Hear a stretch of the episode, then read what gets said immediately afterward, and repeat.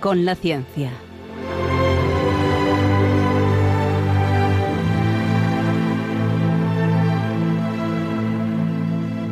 Dirigido por Javier Ángel Ramírez.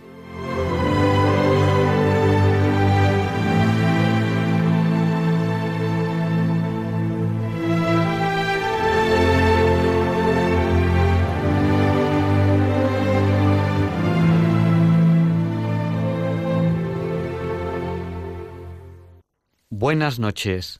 Estamos en Diálogos con la Ciencia, el programa para ti, que sabes que la verdad existe y la buscas.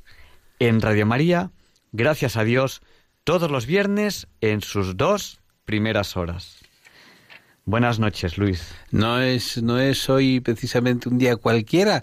Sabes que tenemos un compañero nuestro del programa que aparecía en el Alfa y Omega del sábado pasado. Bueno, yo eh, el sábado pasado fue, fue un no parar, porque dos, dos personas de este programa salían, uno en el Alfa y Omega, que es nuestro, nuestro compañero Alfonso Carrascosa, científico del CSIC, en un interesantísimo artículo, que ustedes lo pueden, lo pueden buscar. Sobre un interesantísimo libro, que, va a salir pronto. y, y luego también Luis Español, que está aquí conmigo, también salía, creo que tú sales en el ABC, ¿no? Sí, pero una cosa colectiva que tiene muy poco interés. En cambio, lo que sí es interesante es el libro de nuestro compañero Carrascosa, que lleva aquí una sección que se llama Católicos y Científicos. Y precisamente el libro de lo que va es de, católicos y científicos. Eh, le tenemos que hacer una entrevista para que nos cuente un poco eh, sobre este tema. Que, que, bueno, que yo vi precisamente el Alfa de Omega, me pareció interesantísimo lo que contaba. Y bueno, además, como Madrid es tan pequeño, la semana pasada me lo encontré dos veces en la calle. Oye, pues tampoco es tan fácil, ¿eh? Tampoco es tan fácil. Oye, pues, Madrid es pequeñito, pero vamos, sigue, sigue, siendo una ciudad de... ¿Cómo son? A veces son seis millones o siete millones con la con los con las ciudades dormito que hay alrededor. Oye, somos demasiados, ¿no? Iba, iba yo en bicicleta las dos veces y la primera vez oigo una voz que dice, Javier Ángel, y yo, ¿quién, ¿quién me llama? ¿Quién me llama? Y, y era Alfonso Carrascosa. Y la segunda vez, por la misma zona, eh, mm, iba yo con la bici y me aplaudía, vamos, vamos, vamos, que tú puedes, iba subiendo una cuesta. Digo, ¿quién, me, aplaude a mí? Bueno, pues nada, pues este programa, como, como ya les hemos dicho, eh, que lo hacemos juntos, lo hacemos aquí Luis y yo, que yo soy Javier Ángel Ramírez, y junto con ustedes. Pues este programa es para todo aquel que quiera escucharnos. ¿Y cómo nos escuchan? Pues muchos de ustedes están en la frecuencia modulada, pero otros nos escuchan en la TDT, en la televisión digital terrestre.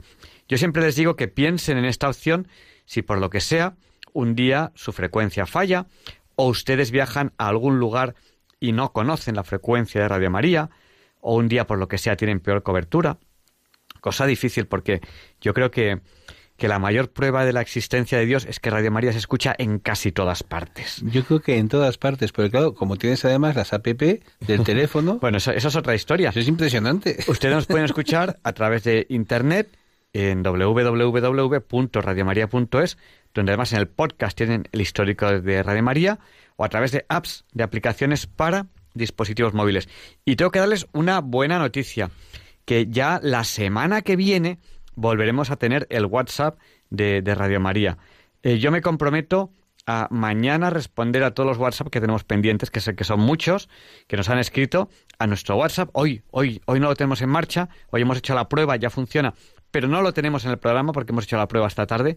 El número del WhatsApp se lo voy a recordar. Si quieren escribirnos, mañana les responderemos. Hoy no, mañana, porque hoy, hoy no hemos podido, no nos ha dado tiempo a configurarlo para el programa. El número del WhatsApp es el, de, el del 8, ¿no? ¿Cuánto era 8 por 8? 64. Pues el WhatsApp de Diálogos con la Ciencia es el 64 9 8 8 8 8 7 1, que 7 y 1 también son 8. O sea que nada, muy fácil, muy fácil para que lo recuerden. Oye, tú sabes una cosa importantísima, Javier Ángel, que no nos decían en el catecismo cuando éramos niños, es la obligación grave de escuchar Radio María. Es decir, tú fíjate con las apps, con la web, con las radios digitales, con la radio normal, con los televisores de ATT, es imposible no oír Radio María. Es decir, tiene que haber una voluntad, una voluntad maligna para no escuchar Radio María. Además, Radio María tiene, tiene la ventaja de que, bueno, ya tiene ya, ya 20 años de funcionamiento, ha crecido mucho y tiene programas muy interesantes. Yo, de hecho, que, que conduzco bastante, me gusta escucharla cuando, cuando voy en coche, porque, bueno, tiene programas realmente muy, muy interesantes, mucho más que diálogos con la ciencia. No, eso no es posible. Pero además, les voy a decir una cosa que les va a interesar muchísimo, y es que mm, somos la única radio, lo digo por si hay algún oyente que está por primera vez en su vida oyendo Radio María porque estamos jugando con el dial. Es la única radio que van a oír ustedes en todo el territorio español sin publicidad. Sí, es verdad, porque además eh, no tenemos publicidad de, ningún tipo. Y tampoco hablamos de política. No hablamos de política. Cuando, cuando ustedes alguna nos llaman y, hablan de política, pues bueno, pues nosotros intentamos tampoco meternos mucho, mucho en, el, en el tema, porque, bueno, porque aquí tenemos que hablar de cosas más importantes que la política, porque nos han mal acostumbrado en que llaman telediario y casi todo es política. Y, además política pequeña, política de siglas, es decir, no la política grande de vamos a tomar decisiones, los desafíos del mañana. Una vez estaba hablando con Javier Ángel y estábamos hablando de España y hablábamos de una cosa muy bonita que era ¿Cómo ves tú el futuro de España? ¿Qué tipo de estudios crees que debemos estudiar, que debemos dar a la gente joven? ¿Crees realmente que hay unas obras públicas que faltan? Es decir, la política grande, ¿no? Pues de esa nunca les hablan. Siempre les hablan de la política pequeñita, la de las siglas, la de personas que no conocemos, que no nos interesan y que desaparecerán igual que aparecieron. bueno, pues nosotros vamos a hablar de ciencia, tecnología, actualidad y música. Quédense con nosotros porque no van a encontrar un programa más variado en el dial. Ya es la hora Bond, las 007.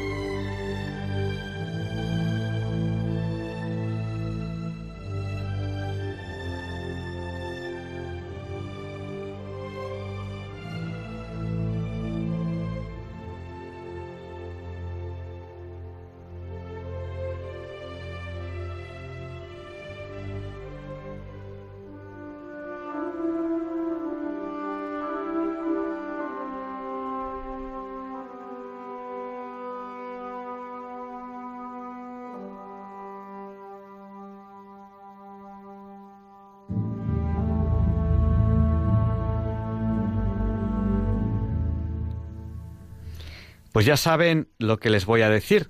No recorran el dial, porque no van a encontrar un programa más variado que este. Enseguida vamos a empezar con Leonardo Daimiel Pérez de Madrid.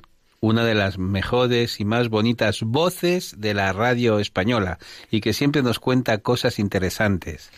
Y estamos muy contentos porque ha habido Hora Santa, la hora santa es un poco especial, la tenemos aquí una, una vez al mes y empezar diálogos con la ciencia después de la hora santa, pues también es, es muy, muy bonito. Además, eh, hoy, cuando el Padre ha pedido ha hecho las peticiones, ha pedido por los que van a opositar.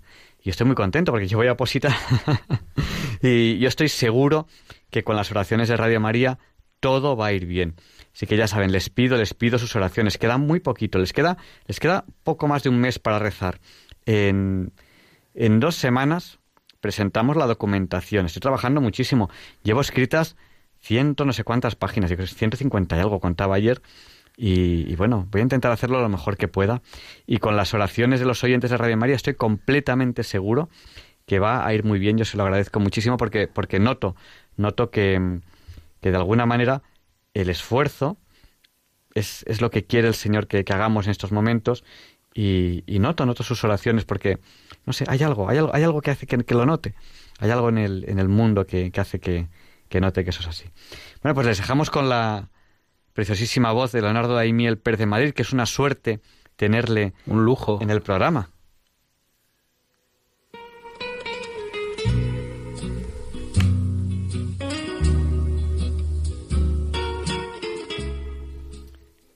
Pensar y sentir.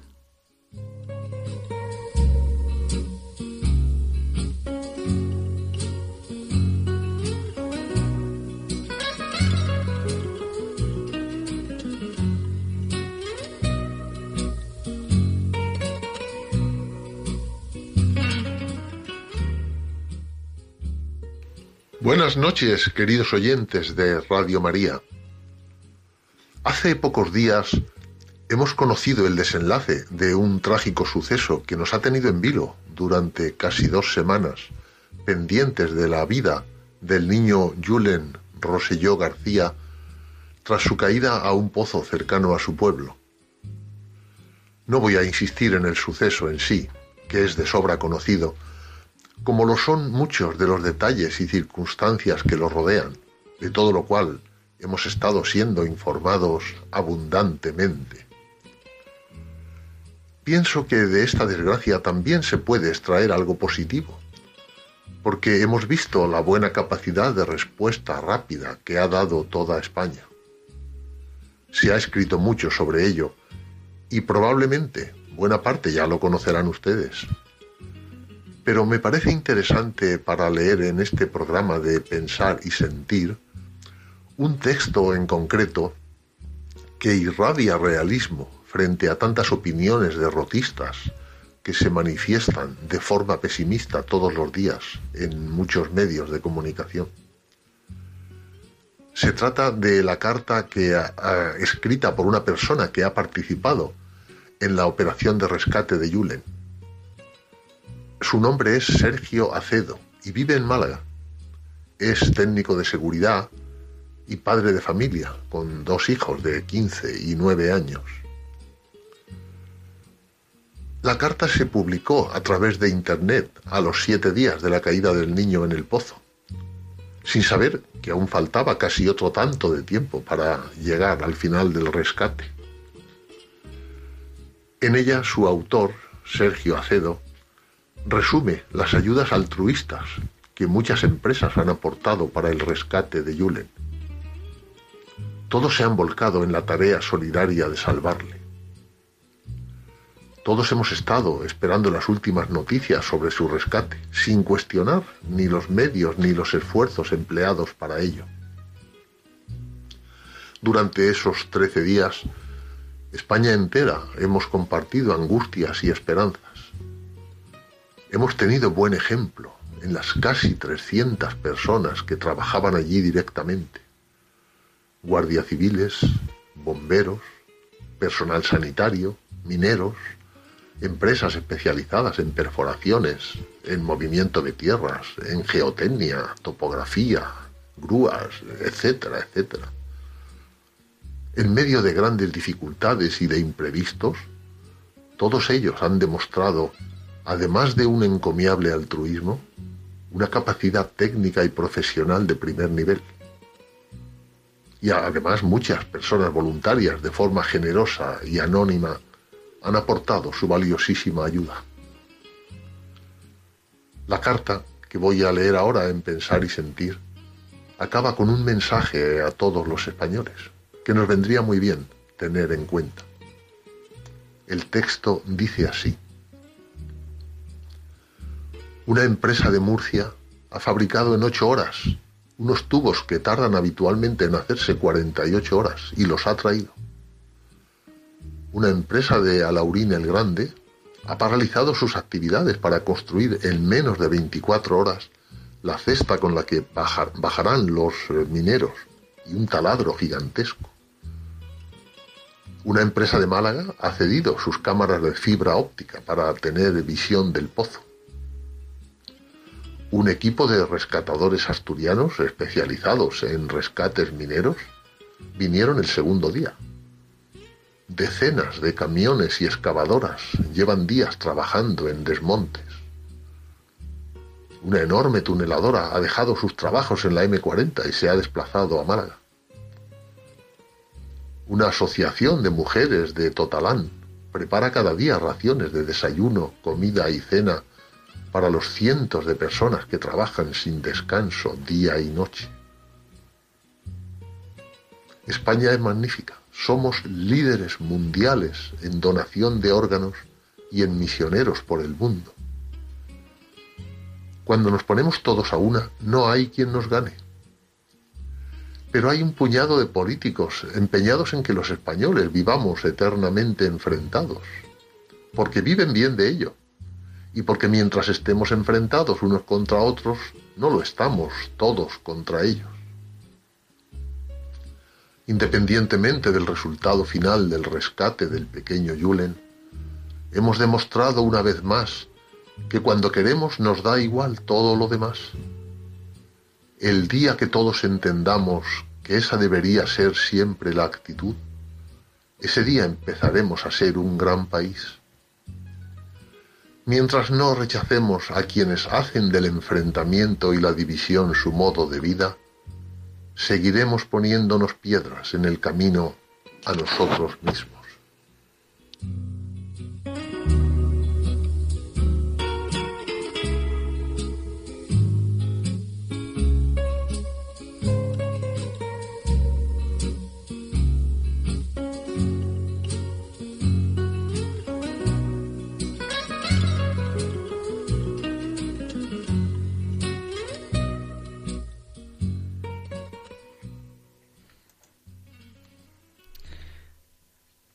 Qué verdad y qué voz. Muchas gracias, Leonardo, por estas palabras en pensar y sentir. Nos han hecho pensar y nos han hecho sentir. Y nos han hecho sentir mucho mejor, sobre todo sentir mucho mejor. Hoy queremos eh, tocar, eh, además de las secciones habituales del programa, dos temas.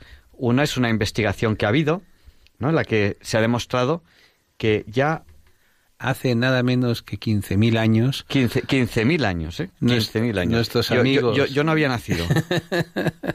pues nuestros amigos de cuatro patas, los perros, esos seres fascinantes que han acompañado la vida de los santos, el perro de San Roque, eh, los perros amigos de San Francisco de Asís, el perro lleva miles y miles de años acompañándoos y les acompaña también a ustedes. Pues eso eh, es un descubrimiento de hace, de hace relativamente poco. Son esas cosas que, que se estudian en arqueología y que de repente uno descubre, pues eso, pues que hace 15.000 años ya eh, el mejor amigo del hombre ya era el perro, cosa que es, que es algo impresionante. Sabes que lleva, está, el perro está domesticado desde incluso antes, desde hace 34.000 años. Lo que pasa es que por primera vez se han encontrado evidencias de que los perros acompañaban a los hombres en sus cacerías. Y esto se ha encontrado en Oriente Medio en concreto. Y entonces ahí había más verde que entonces que ahora, había bosques, ¿no? Cosa que ahora no hay. Y los perros acompañaban, acompañaban a los hombres a cazar, porque esos animalitos maravillosos con sus cuatro patas tienen una cosa que se llama olfato. Y saben cazar de maravilla y levantar un rastro. Bueno, yo podría hablarles de, de perros, podría hablarles de perros siete noches seguidas. Pero a lo mejor tenemos gente que nos habla de perros y nos cuenta cosas más interesantes. Sí, porque hoy, cuando les demos paso a ustedes, a los oyentes, a través del teléfono, eh, si quieren, nos pueden contar alguna, alguna anécdota o alguna característica de sus mascotas. Nosotros se lo agradeceremos. De sus perritos, de los perritos que ustedes quieren mucho y que les quieren a ustedes. Sí, o a lo, o a lo mejor alguien tiene algún animal del que nos quiera hablar que no es exactamente un perrito. Pues bueno, pues, eh, pues nosotros hoy queremos que ese sea, si a ustedes les parece bien, uno de los temas por los cuales ustedes nos llamen. Eh, tenemos muchos, muchos temas de los que, de los que podemos hablar. Eh, también queremos hablarles hoy de informática, porque bueno, las cosas, ya saben ustedes, que aquí en Diálogos con la Ciencia creemos que están cambiando mucho. ¿no? Ojalá pudiese ver el futuro. Bueno, pues el futuro mm, va a cambiar mucho. Va a cambiar mucho en muy poco tiempo por pequeños descubrimientos. El coche autónomo va a revolucionar nuestra forma de vida, queramos o no. Eh, porque, bueno, porque el coche te va a venir a buscar. No será como ahora, que el coche está el 90%, del, el 90 del tiempo parado, ¿no? Ya el coche va a estar en marcha. ¿Por qué? Porque ya desaparecerá un poco ese concepto de que el coche es para mí y cuando no lo uso está parado. A lo mejor el coche es para un grupo de gente o para todos. Para todos, ¿qué quiere decir? Pues que a lo mejor es un coche que no que es propiedad de una empresa y que por la aplicación nosotros le llamamos y pagamos ese tiempo, ese tiempo que ocupamos el coche. Eso va, a cambiar mucho y va a cambiar nuestra forma de vida. Ya no va a ser tan tan importante vivir muy cerca del trabajo porque ya el coche nos va a llevar solo. Ya no va a ser tan tan importante tener dónde dejar el coche porque el coche ya se va a aparcar solo. Entonces las cosas van, van a cambiar. Vayan pensando en esto, que luego no, nos sorprende cuando, cuando el futuro nos llega aquí, ¿no? Cuando esos señores que trabajaban en su momento encendiendo las luces de gas, pues cuando, cuando las luces de la ciudad pasaron a ser eléctricas, pues no, se pusieron a romper bombillas para que siguiesen las luces de gas, sino porque son gente pues, que tuvo que, que, que, hacer otras cosas. Es, así. Y el mundo va a cambiar mucho. Estamos a las puertas del año 2020 y en el año 2030, que no está tan lejos, en el 2030, pues cerca del 40% de las profesiones que hay en el 2030 hoy, hoy no se conocen. Y esto es realidad. Esto nos, nos, lo contaban en un congreso de innovación en el que estuve hace muy poco, pero son datos que se manejan en prácticamente todos los congresos en los que se habla del futuro y de innovación. De aquí a 2030 son 11 años, de aquí a 11 años van a surgir muchísimas profesiones nuevas. Va a ser un mundo, de verdad, está siendo ya, un mundo apasionante. ¿Me quedaré sin trabajo? No, nadie se va a quedar sin trabajo. Cambiarás de trabajo. Los trabajos van, van a cambiar y mucho. Y, unos tardaremos más en adaptarse y otros tardaremos menos en adaptarnos. Es así. Pero todos nos vamos a tener que, que adaptar. ¿Sabes lo que va a ser complicado, Javier Ángel?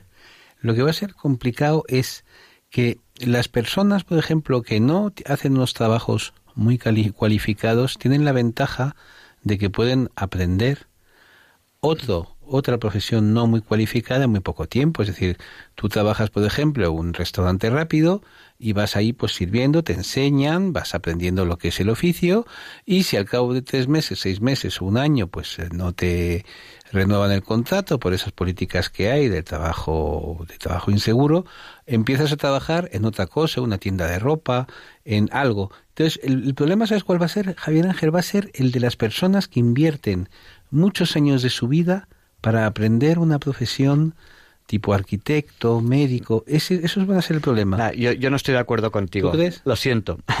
Conozco muchas personas eh, muy cualificadas, grandes arquitectos, que en el momento de la crisis, pues por lo que sea, tuvieron que dejar su estudio de arquitectura. Eh, los he visto reconvertidos a cosas tan diferentes. Alguno a informático, otro, bueno, eh, se ha hecho experto en un tema naval. O sea, mm. yo creo que la gente cualificada también es muy, muy versátil. Otro, eh, en temas de economía. ¿Por qué? Porque mm. son gente pues, que, que, al estar preparado, pues enseguida, enseguida puede hacer muchas otras cosas. Y los que no están preparados, pues harán, harán otras, ¿no? Eh, un dato curioso, porque la gente tiene mucho miedo a, a perder el trabajo por culpa de los robots. Un dato muy curioso, que ya hablaremos de ello también, es que los países del mundo donde hay más robotización industrial, es decir, donde, la industria está más robotizada, es donde hay menos paro. Es donde menos paro hay. Y es un dato. El Japón, por ejemplo. Y es un dato, ¿no? O sea, los países más robotizados del mundo es donde, donde menos paro, donde menos paro hay. ¿Sabes lo que hay muchas veces es el miedo? El miedo es básicamente se basa en la ignorancia. Entonces los medios nos mantienen en un estado de miedo perpetuo. Ha dicho algo importantísimo hoy eh, Leonardo Daimiel. Nos ha hablado en esa carta maravillosa pues de lo grandes que podemos ser, cuando estamos todos a una. Pero es que para eso tenemos que estar informados. Para eso nos tienen que dar noticias, no solo malas noticias, no solo alimentar nuestros miedos. ¿Por qué te crees tú, Javier Ángel, que están en estos momentos levantándose muros en el mundo? Por el miedo. El miedo que se cultiva, el miedo que se extiende. Y uno de esos miedos, el miedo a la máquina, Saben ustedes que es muy antiguo. Había un movimiento, quiero recordar que en Inglaterra, que se llamaban los luditas, que se dedicaban a romper las máquinas. Y ellos pensaban que las máquinas eran su enemigo, ¿no? Y entonces su técnica era vamos a romper las máquinas y así podremos seguir trabajando en lo que estábamos haciendo. Es puro miedo, es la reacción. ¿Y qué es el miedo si no es la reacción ante lo desconocido? Y claro, cuando eres ignorante porque no te dicen las cosas, pues es lógico que tengas miedo. Y ha sido el Día Mundial de la Paz. Eh, bueno, hoy es viernes, ayer jueves fue el miércoles. Y, y, yo fíjate que soy de los que cree que la mayoría de las guerras es porque uno teme al otro y el otro teme al uno. Totalmente. Eh, y se adelantan. Claro, y, y, entonces, bueno, pues es. Qué malo es el miedo. Y qué buena es una sonrisa para, para empezar el camino el camino de, la paz. Bueno, pues hoy queremos hablar mucho con, ustedes, pues este, de las mascotas, les hemos dicho antes, y también de, de las nuevas tecnologías, ¿no? Entonces nosotros aquí, que hacemos nuestros, nuestros pinitos en nuevas tecnologías, hemos creado una web que eh, de momento es una cosa muy básica, pero queremos que sea algo con lo que interactuar con, con ustedes, y como en Diálogos con la Ciencia hablamos de ciencia, tecnología, actualidad y música, pues hemos creado una web que se llama el himno del día, porque creemos que es bueno que cada día tenga una canción diferente, un himno diferente, el himno del día. Ah, uno que sea a la Madrid, ese, ese, ese himno. Entonces, eh, queremos con el tiempo, lo vamos a hacer, es una, una, idea que tenemos, que haya un foro en el cual ustedes puedan proponernos, ustedes, cualquier persona puede proponernos canciones para el himno del día. Bueno, pues si entran en www.himnodeldia.es, con su teléfono móvil, no hace falta que se compliquen mucho, pues hemos cogido para hoy este himno del día que esperamos que les guste.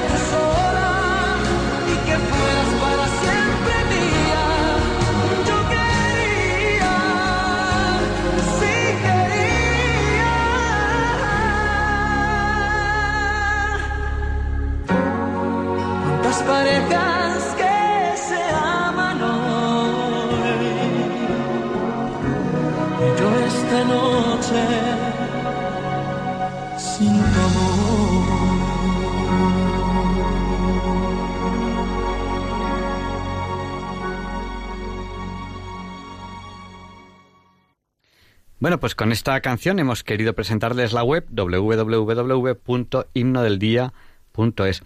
Eh, lo que vamos a intentar con esta web es que, que ustedes, que ustedes puedan proponernos las, las canciones. ¿Quiénes ustedes? Cualquier persona, sea oyente de este programa o no. Eh, bueno, y ustedes dirán, ¿y cómo, cómo se ha hecho esta web? Bueno, pues les voy a hablar un poquito de informática y de webs antes de, de que Luis Antequera nos explique por qué hoy, que ya es viernes, quédense con nosotros, solamente les queda un día por madrugar, porque hoy, 1 de febrero de 2019, no es un día cualquiera, que además estrenamos mes. Pues miren, eh, resulta que cuando, cuando creció Internet, pues eh, cuando nació, la cuestión era unos protocolos de comunicación entre un ordenador y otro, porque claro, los ordenadores son diferentes. Cuando dos ordenadores son idénticos, el mismo modelo, con los mismos programas es relativamente fácil pasarse datos. Pero eh, los ordenadores son muy diferentes. Entonces, cuando se quiere crear una red para conectar ordenadores muy diferentes, el truco de la red está en los protocolos de comunicación. Entonces, hay un protocolo de comunicación para los mensajes. Los mensajes, los correos, el email, el correo electrónico. A mí me gusta decir correo electrónico porque es como se dice en español, pero bueno, todo el mundo dice email, pues no voy a ser yo. Bueno, en, en España no decimos email, decimos Emilio. el Emilio. Eh, entonces, eso, eh, los emails eh, nacen de, de- de protocolos que habían desarrollado los radioaficionados en lo que ellos llamaban los paquetes informáticos, que eran paquetes de información que en su momento viajaban de emisora a emisora y recorrían el mundo entero así, de emisora a emisora. Y eso, so- eso es el, protocolo de comunicación para los emails. Y luego eh, nació pues una especie como de editor de texto que lo que hacía era transmitir de un ordenador a otro un texto enriquecido. Texto enriquecido quiere decir que es un texto con formato en las letras, con imágenes, con tablas, con audio, con un montón de cosas. Y entonces ahí nació el, el lenguaje HTML, que es el lenguaje con el que se hacían las webs. Eh, cuando, cuando esas cosas empezaron, pues, pues ¿qué, año- qué año sería aquello? Yo, yo recuerdo estar programando en HTML en el año 90 y... 93, 94. 93 es cuando se creó. Sí. O sea, un, sería un poquito posterior. Pues se empezó a sentar. Un poquito posterior. Y Yo recuerdo que, que en la escuela de arquitectura, los, los, los que eh, los que éramos un poco fans de la informática, nos íbamos a la aula de informática y programábamos en HTML, hacíamos nuestras páginas web, porque la Escuela de Arquitectura de, de- la Universidad Politécnica de Madrid nos daba una cosa que en aquella época era muy rara, que era un dominio personal para todos los alumnos en el, en el cual cada alumno podía hacer su página web. En aquella época eso era un poco raro. Bueno, pues nosotros lo, lo hacíamos. Y programábamos en HTML. Ya casi nadie, digamos, del usuario de la calle, En aquella época sí, el usuario de la calle que estaba un poquito interesado y tal, programa en HTML. Ya casi no hay programa en HTML, ahora ya hay programas. O sea, lo que surge a continuación es como editores de HTML, en el cual uno hacía la web como tenía que quedar y el editor de HTML creaba el código. Pero eso hace mucho tiempo que ya no es así. Eso ya no es así. ¿Cómo se llamaban aquellos programas? El Dreamweaver se llamaban esas cosas, ¿no? Nada, bueno, había de todo. eh, Fue, eh, era la base del HTML, puedo recordar. Es, eso yo era es- lo que usaba, yo no sabía hacer si, si HTML. alguno, si alguno de ustedes está usando eso, está desfasado. Ahora lo que se hace, eh, se lo voy a contar, se coloca un programa que se llama un gestor de contenidos. ¿Y dónde se coloca? En un ordenador que está siempre encendido y conectado a la red. Y esos ordenadores que están siempre encendidos y conectados a la red se les llama los servidores. ¿De dónde- de dónde saco yo un servidor? Pues uno compra un pequeño espacio en un servidor por una pequeña cantidad al año. Yo tengo comprados dos espacios en dos servidores, cada uno por 50 euros, y ahí tengo muchísimos programas. O hay servidores gratuitos. ¿Qué ocurre? Que los servidores gratuitos, pues yo durante mucho tiempo he usado servidores gratuitos, de vez en cuando pues borran las cosas que hay Sí. y a uno le borran. Hacen cosas así, ¿no? O simplemente... eh, O pues- ya, o ya no puedes cambiar la- la- las páginas, Sí. esas Entonces, cosas. Ya, ya no se coloca la página en un servidor gratuito, lo que, se coloca es, lo, que, lo que se coloca es un programa. Ese programa se llama gestor de contenidos. Y ese gestor de contenidos se, eh, se asocia a eh, un- un- una tabla, una tabla dinámica, donde están los contenidos. ¿Y cuáles son los contenidos? Pues los contenidos son el texto, las imágenes, aquellas cosas que se colocan en las tablas, la música, pequeños, pequeñas subrutinas que hacen cosas. Subrutinas es una parte de un programa que hace cosas. Y entonces, cuando alguien hace, hace la llamada, entra en himnodeldía.es.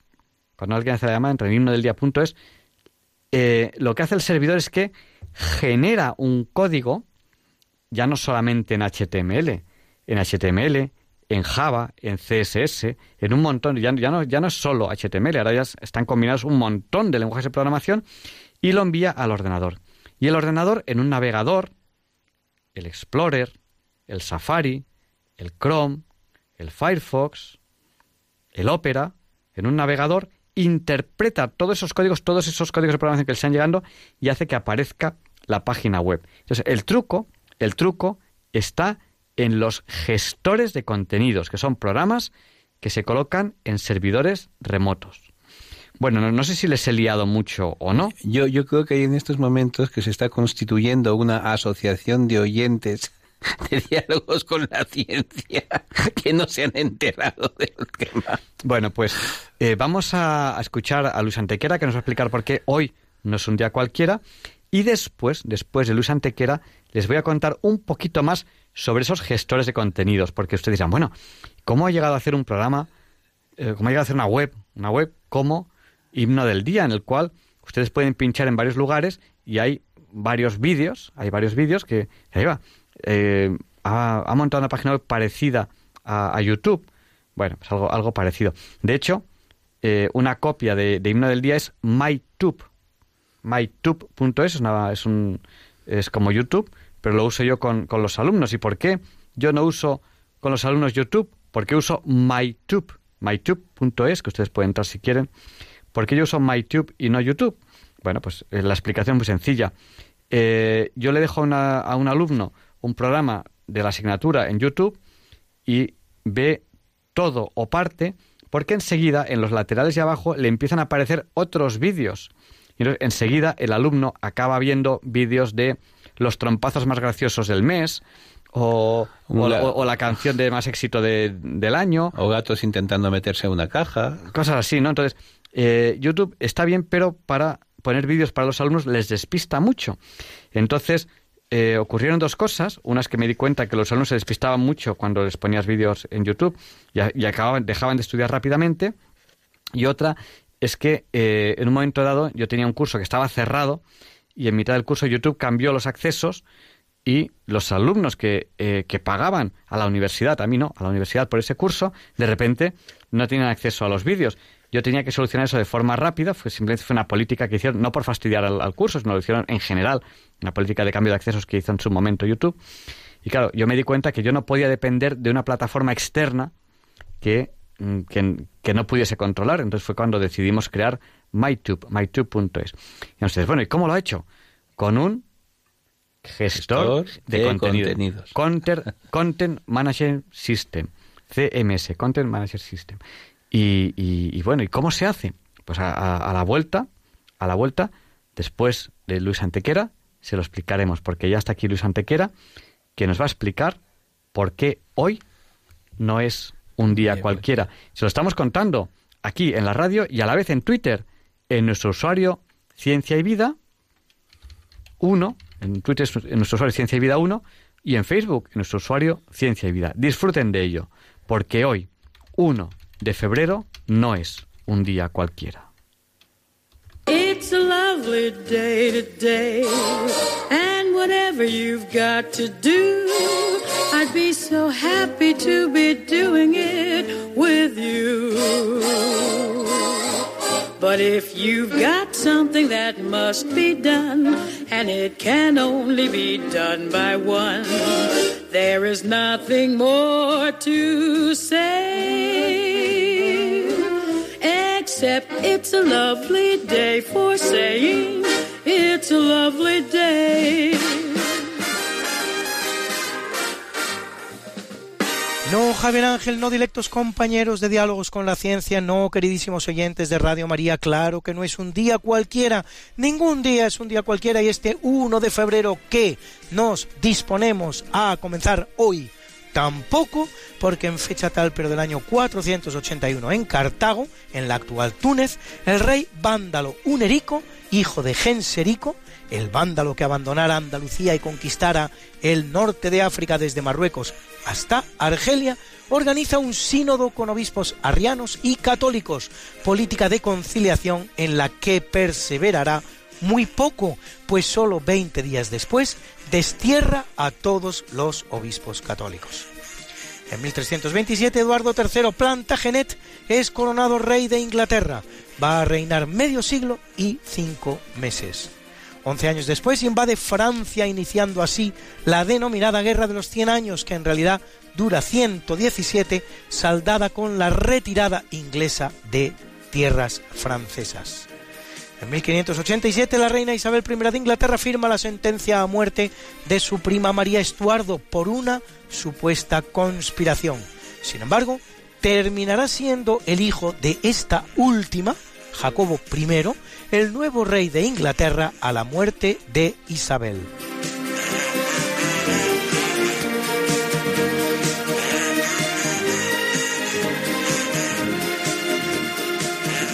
En 1859 en Francia una comisión creada al efecto adopta un diapasón universal para afinar instrumentos musicales.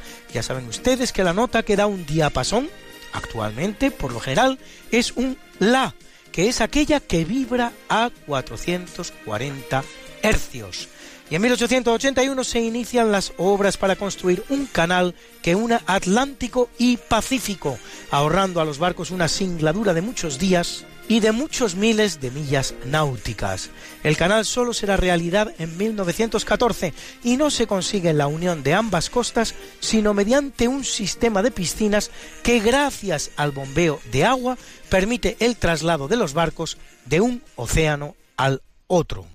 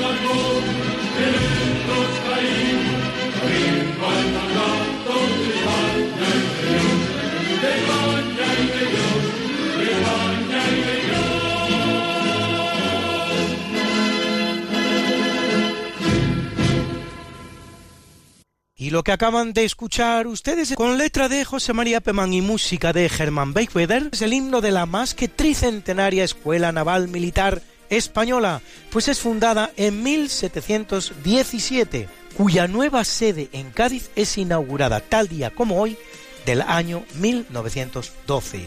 31 años después, en 1943, será trasladada de nuevo, esta vez a Marín, donde permanece hasta la fecha.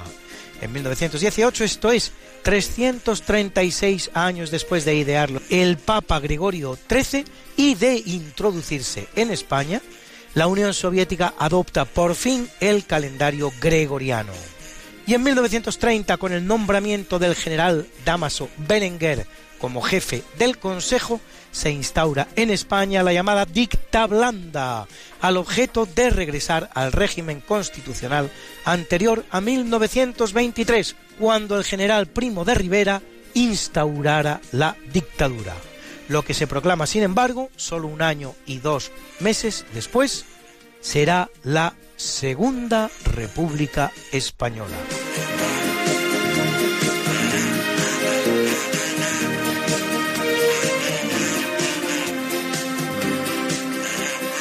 En 1953, medio siglo antes de empezar el cambio climático. Por lo tanto, un terrible temporal destruye en Holanda varios diques y provoca 1.835 muertos y 300.000 damnificados.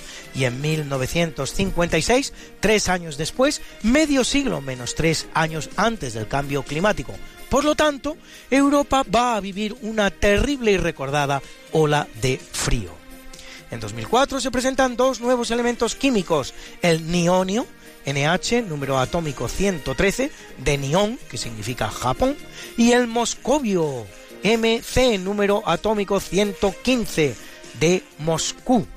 Y en 2005 se producen tres grandes descubrimientos, el gen que desencadena el inicio de la pubertad, la proteína que provoca la resistencia a la insulina y como consecuencia la diabetes mellitus tipo 2 y el mecanismo molecular que se activa en el hígado con las grasas saturadas y eleva la producción de LDL, el llamado colesterol malo.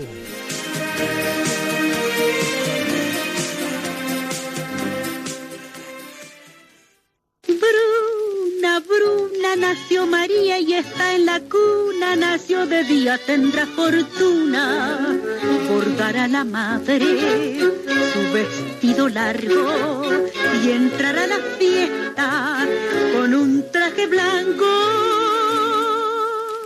Y será la reina cuando María cumpla 15 años.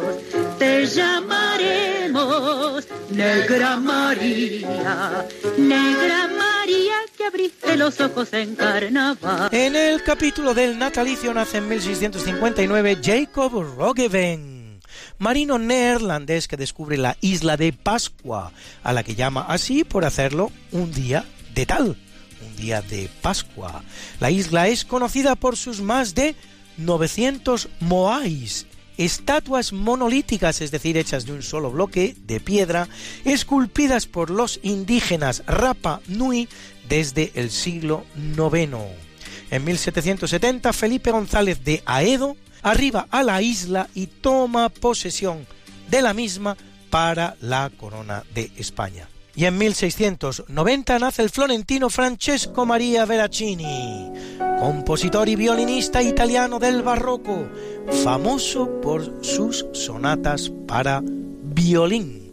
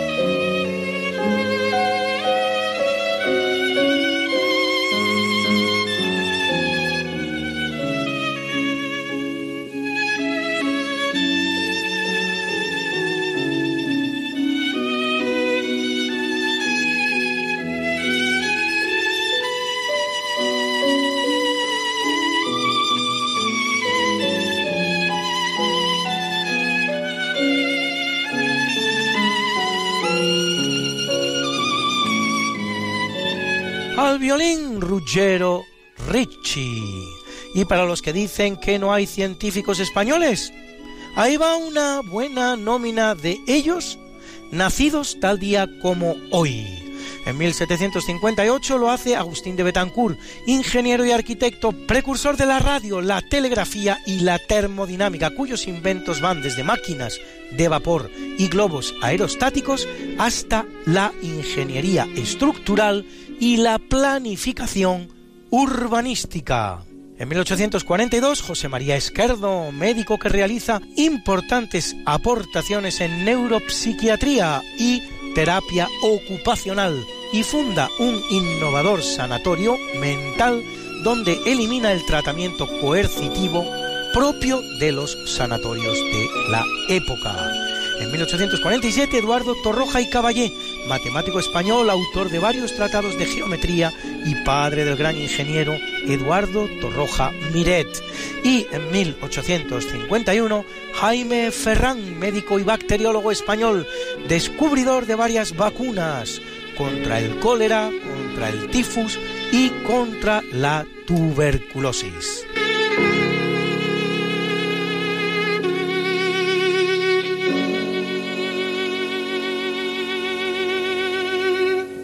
En 1761 nace el sudafricano Christian Hendrik Persson, considerado el padre de la micología, la ciencia que se dedica al estudio de los hongos. En 1857 el ruso Vladimir Bekhterev, que desarrolla una teoría sobre reflejos condicionados, reflejos hereditarios y reflejos adquiridos e investiga la enfermedad de la espondilitis anquilosante. Es un gran día para Hollywood, pues en 1894 nace el productor y director de cine John Ford, ganador de cuatro Oscars por películas como El delator, Las uvas de la ira, Qué verde era mi valle y El hombre tranquilo, y en 1901 el gran actor Clark Gable, ganador del Oscar por el filme Sucedió una noche, inolvidable protagonista de Gone with the Wind, que el viento se llevó, o Mogambo.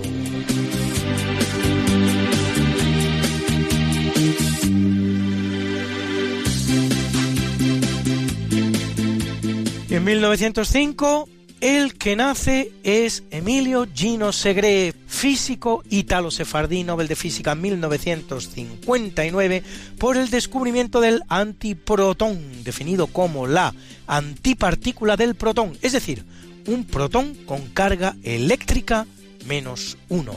Y en 1956, Roger White científico estadounidense, Nobel de Química 2008, por su descubrimiento de la proteína verde fluorescente, producida por la medusa Aquorea victoria, con aplicaciones en biología molecular.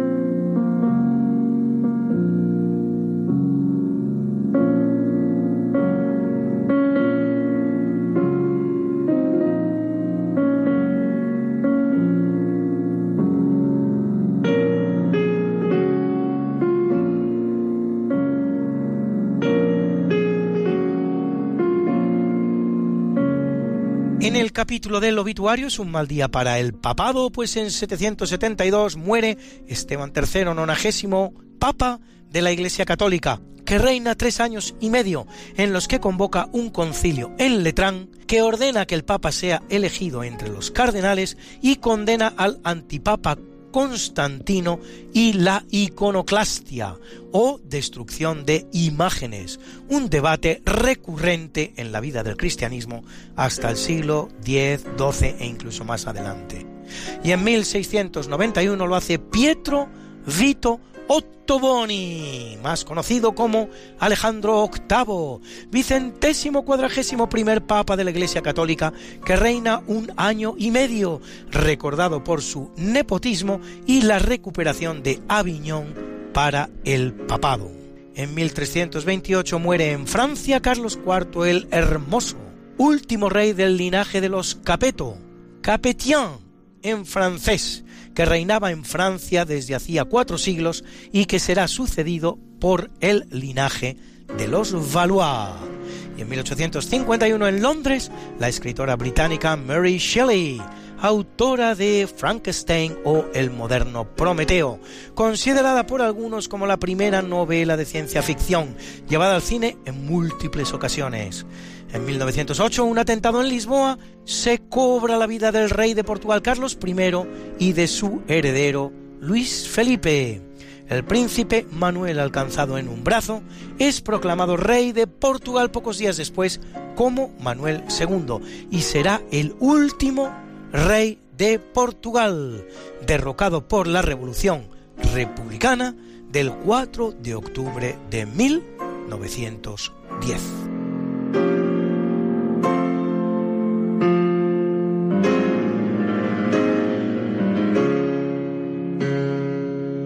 Es un mal día para los Nobel, pues en 1958 muere el estadounidense Clinton Davison, Nobel de Física 1937 por sus investigaciones sobre electricidad, magnetismo y energía radiante. Y en 1976 el también estadounidense George Hoyt Whipple, Nobel de Medicina 1934 por sus trabajos sobre nutrientes y estimulación de la médula ósea y la descripción de la llamada en su honor enfermedad de Whipple. Y ese mismo día, el alemán Werner Heisenberg, Nobel de Física 1932 por su principio de incertidumbre, contribución fundamental al desarrollo de la teoría cuántica. En 2003 mueren los siete ocupantes del transbordador espacial Columbia, que al reentrar en la atmósfera terrestre se desintegra a unos 60 kilómetros de altura por culpa de un trozo de espuma de poliuretano desprendido en el despegue que impacta contra el ala izquierda.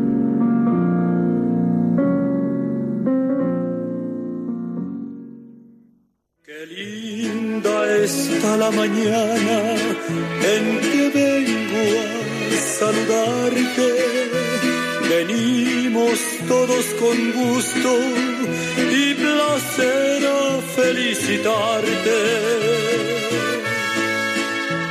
El día en que tú naciste, nacieron todas las flores. En la pila del bautismo cantaron los ruiseñores. Ya viene amaneciendo, ya la luz del día nos dio. Levántate de mañana, mira que ya amaneció. Felicitamos hoy al alemán Friedhof Capra, autor de El Tao de la Física, bestseller sobre la relación entre física moderna y misticismo antiguo, que cumple redondos 80. A la judoka española Isabel Fernández, oro olímpico en Sydney y bronce en Atlanta, una vez campeona del mundo y seis veces de Europa, que cumple 47. Al nadador español David Meca, 28 veces campeón del mundo en larga distancia en aguas abiertas. Oro en los mundiales de Honolulu en 2000 y de Montreal en 2005, considerado el mejor de la historia en su disciplina, que cumple 45, y a la cantautora británica Laura Marling, que cumple 29 y nos canta este What He Wrote, lo que él escribió. Forgive me, here I cannot stay. He cut out my tongue, there is nothing to save. Love me, oh Lord, He threw me away. He laughed at my sins, in His arms I must stay. He wrote, I'm broke, please send for me. But I'm broken too. and spoken for. Do not tempt me. Her skin is white, and I'm light as the sun. So holy light shines on the things you have done. So I asked him how he became this man. How did he learn to hold fruit in his hands? And where is the lamb that gave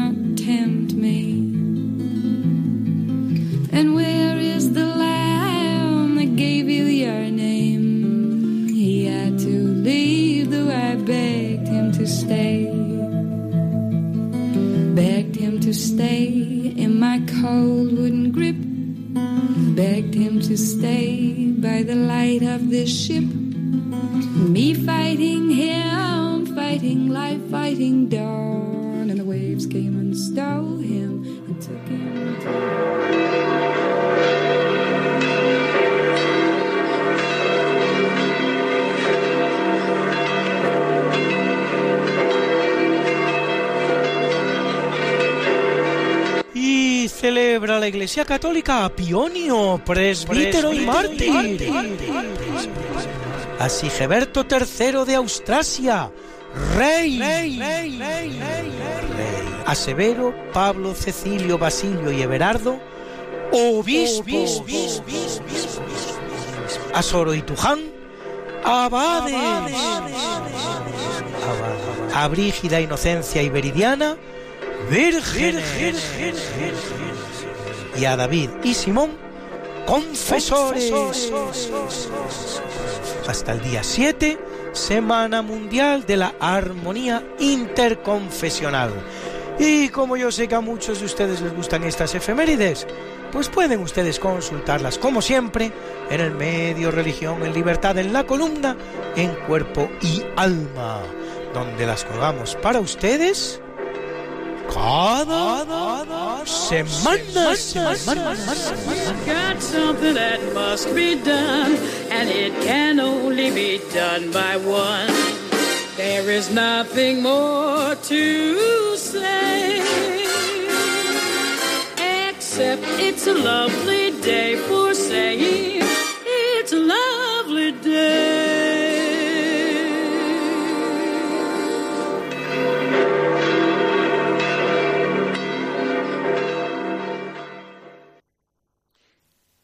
Buenas noches, estamos en Diálogos con la Ciencia, el programa para ti que sabes que la verdad existe y la buscas.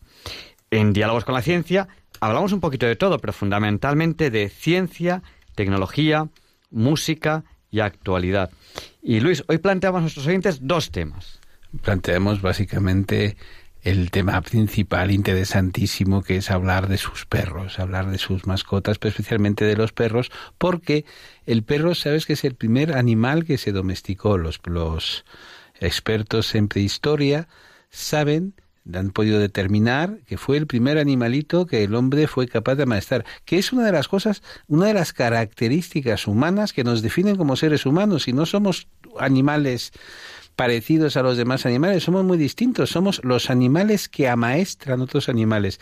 Y amaestrar implica que te fijas, te fijas en cómo viven, en cómo se mueven, qué hacen, lo que comen, y que eres capaz de mm, conseguir que el bichito, que, oye, el primer caballo, el primer perro, la primera gallina, pues mm, no sabíamos nada de cómo funcionaban. Y en lugar de matarlos para comérnoslo, pues fuimos capaces de mirar lo que hacían y de acercarnos y vete tú a saber pues cómo sería. A lo mejor el encuentro de un ser humano con el primer perro, a lo mejor le tiró algo de comida, yo qué sé, o sería un cachorro, no tengo ni idea, nadie lo sabe, pero es el primer animal que fue adoptado, que fue eh, aclimatado para el hombre, que fue, uh, ¿cómo se podría decir?, antropoformado, es decir, se convirtió en un acompañante del ser humano. Llevamos miles de años acompañados por los perros.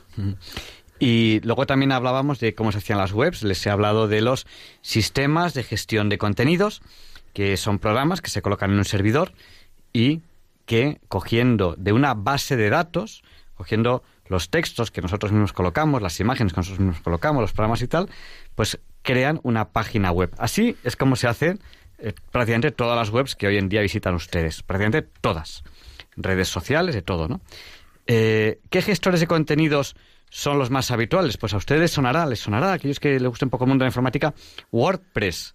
WordPress es un gestor de contenidos para hacer páginas web que además se puede conseguir gratuito, hay, gratuito y de pago, y eh, es, es, un, pues con una base de datos, pues puede hacer páginas web. No es muy potente, pero está muy bien. A los que sepan un poquito más informática les sonará Drupal.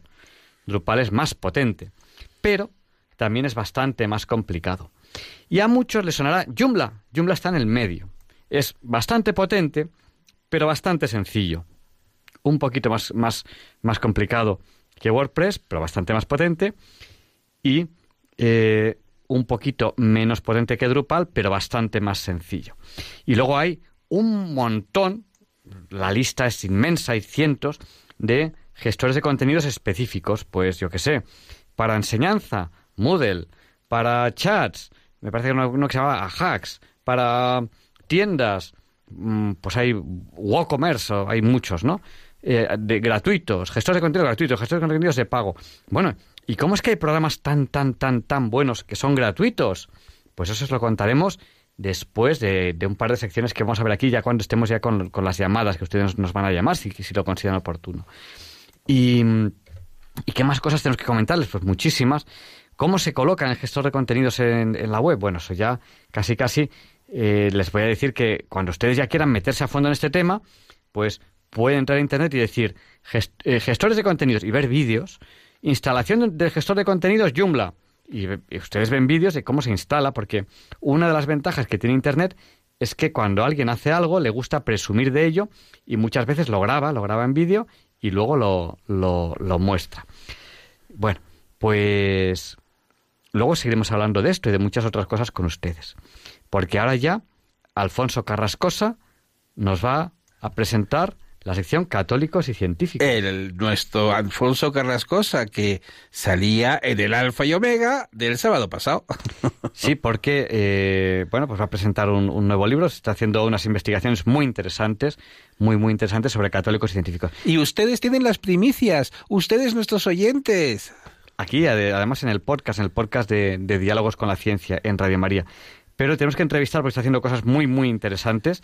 Y bueno, les dejamos ahora, ahora con él, pero no nos va a hablar todavía de, de, de este libro, de esa entrevista, porque tenemos que entrevistarle específicamente de este tema más adelante.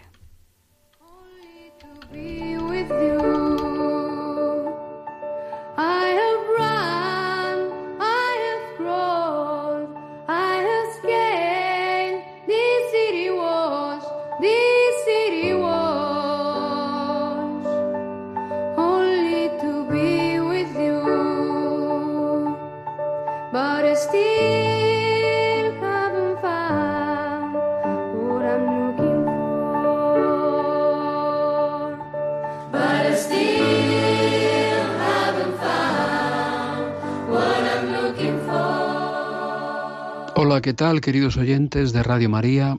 Hoy en Católicos y Científicos, el Año Internacional de las Lenguas Indígenas. Este 2019 ha sido declarado por la Organización de Naciones Unidas como el Año Internacional de las Lenguas Indígenas.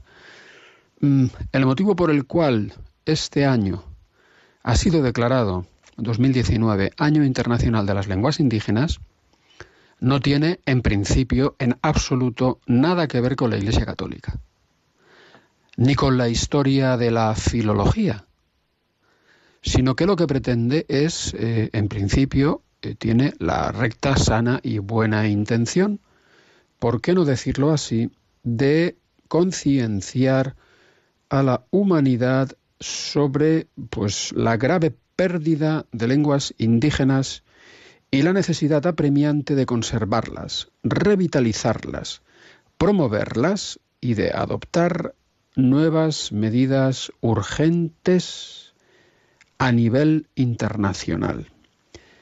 Bueno, en principio yo sinceramente creo que cualquier tópico que se pretenda recordar eh, como efeméride eh, en los años en los que yo llevo teniendo uso de razón, en principio es legítimo, en principio es loable, porque normalmente las efemérides que Naciones Unidas eh, propone son relacionadas con circunstancias pues que, en fin, debemos de intentar eh, pues eh, de alguna manera influir para su mejora. Eh, ¿Cuál es el fundamental asunto relacionado con las lenguas indígenas? Pues que las lenguas indígenas se están perdiendo, están desapareciendo. El Papa Francisco en el Laudato Si hablaba de pues el desgarro verdaderamente, ¿no? que eh, debe producirnos la pérdida de una cultura. Y sabemos que las culturas se eh, pues estructuran en muchas ocasiones en torno a lenguas concretas o viceversa. Se expresan en lenguas concretas. Eh, con todo lo que os acabo de decir, pues es obvio que Naciones Unidas no tiene ninguna intención de hacerle un favor a la Iglesia Católica cuando pronuncia una efeméride, sino que está mm, pues eh, a otra cosa. Eh, como digo, temas que interesan a la humanidad, pero que en principio la mm, Organización de Naciones Unidas cree, en su ignorancia, que a la Iglesia pues pueden no interesarle o que no le han interesado. En cualquier caso, como digo, el hecho de que 2019 haya sido declarado por Naciones Unidas Año Internacional de las Lenguas Indígenas, pues no pretende precisamente hacer ningún tipo de homenaje a la Iglesia Católica. Pero hete aquí que mm, nuevamente, eh, sin querer, nos han hecho un favor enorme a los católicos. Porque eh, hablar de lenguas indígenas eh, es eh, algo que hoy se puede hacer en relación a muchas lenguas indígenas, tanto de América como de Asia y como de África, mm, gracias a la Iglesia Católica. Es decir, que si existe, como es cierto, un fenómeno de eh, desaparición de lenguas indígenas, que sepamos todos y que estemos todos conscientes de que si no hubiera sido por la Iglesia Católica, habrían desaparecido muchas más. Así es, así es. Y esto lo dice la historia de la filología, no lo digo yo. Esto es eh, un dato objetivo eh, que yo mm, pronuncio sin intención alguna de confrontar nada. Eh, solamente pretendiendo mm, que todos, eh, fundamentalmente los oyentes de Radio María, caigamos en la cuenta de la falsedad de los pronunciamientos del pensamiento políticamente correcto y laicista, es decir, que pretende eliminar la religión del espacio público, que no para de pronunciar que la Iglesia Católica y la ciencia son incompatibles, que la Iglesia Católica y la propagación del conocimiento son incompatibles, etcétera, etcétera, etcétera, que no se debe de enseñar a los niños religión en la escuela. Bueno, pues todas estas cosas no tienen base científica. Y nada mejor que declarar 2019 Año Internacional de las Lenguas Indígenas para caer en la cuenta. Y como digo, pues es algo providencial, en absoluto buscado por Naciones Unidas. ¿Y por qué digo esto? Pues porque eh, las instituciones que eh, han llevado a cabo y adelante lo que conocemos como el fenómeno de las misiones, que tiene directamente que ver con la evangelización, mm, órdenes como pues eh, agustinos, pero también franciscanos, eh, pero también eh, dominicos, etcétera, pues han anunciado el Evangelio urbi et orbe, por tierra, mar y aire, hacia el norte, sur, este, oeste. Eh, y no de ahora, sino durante toda la historia de la Iglesia. Concretamente iremos viendo durante el transcurso de este 2019, Año Internacional de las Lenguas Indígenas, cómo la Iglesia Católica ha influido en eh, pues, eh, el descubrimiento primero y después la conservación y la elaboración de diccionarios, etcétera, etcétera, etcétera, de muchísimas lenguas indígenas que de no ser por la Iglesia Católica y por hombres de la Iglesia Católica clérigos en muchos casos, misioneros que dieron la vida por anunciar el Evangelio, pues digo, se habrían perdido, todo por amor a aquellos que iban a escuchar la predicación, para que la entendieran mejor, para que la entendieran bien, para evitar intérpretes. Y para, bueno, pues eh, de alguna forma, eh, de una forma, digamos, novedosa, pues eh, incidir en un aspecto que el Espíritu Santo tuvo en mente desde el minuto cero de la predicación de la Iglesia Católica, que como sabéis, echa a, a, predicar en Pentecostés, que es la glosolalia, el hablar en todas las lenguas. Este fue un fenómeno que inspiró a todos aquellos que se esforzaron por conservar lenguas indígenas minoritarias que iban a desaparecer. ¿Pero por qué? Por amor a los que eh, las practicaban para que entendieran el Evangelio. Esto que es una constante y que pues ya os iré contando cosas y anécdotas y personas concretas en las cuales ciencia y fe se dieron la mano, filología en este caso y fe católica, para llevar adelante la evangelización, pues, en fin, han sido eh, una constante en el desarrollo de la Iglesia Católica y eh, el interés de eh, la Iglesia Católica por la filología, por la filología semítica, por la filología árabe, por la filología griega, para la traducción de los textos sagrados. por ejemplo, seguramente muchos de vosotros no sabéis que existe una denominada Biblia matritensis, que fue una mm, obra eh, que se desarrolló eh, por una escuela de filología mm, ubicada en Madrid y que actuó y trabajó en el Consejo Superior de Investigaciones Científicas, donde, por cierto, se eh, fundó un instituto de filología. Sabéis que la obra del Consejo Superior de Investigaciones Científicas fue echada a andar por científicos católicos concretamente por José Ibáñez Martín de la Asociación entonces Católica Nacional de Propagandistas y por José María Álvarez, sacerdote del Opus Dei, que además eh, se hicieron ayudar por un conjunto de vicepresidentes que fueron Antonio de Gregorio Rocasolano, Juan Marcilla y el cura católico arabista Miguel Asín Palacios. Pues todos ellos eran católicos fervientes eh, y fundaron la mayor institución científica de la España actual, que es el Consejo Superior de Investigaciones Científicas. Bueno, pues dentro del Consejo Superior de Investigaciones Científicas, que es un organismo multidisciplinar, se erigió un instituto de filología encargado de hacer investigaciones filológicas, eh, estudio de lenguas. Eh, bueno, y este instituto recibió el nombre de Antonio de Nebrija. ¿Y por qué recibió este nombre? Pues porque este señor fue un señor muy importante en cuanto a filología se refiere. Nació en Sevilla en 1441 y falleció en Alcalá de en 1522.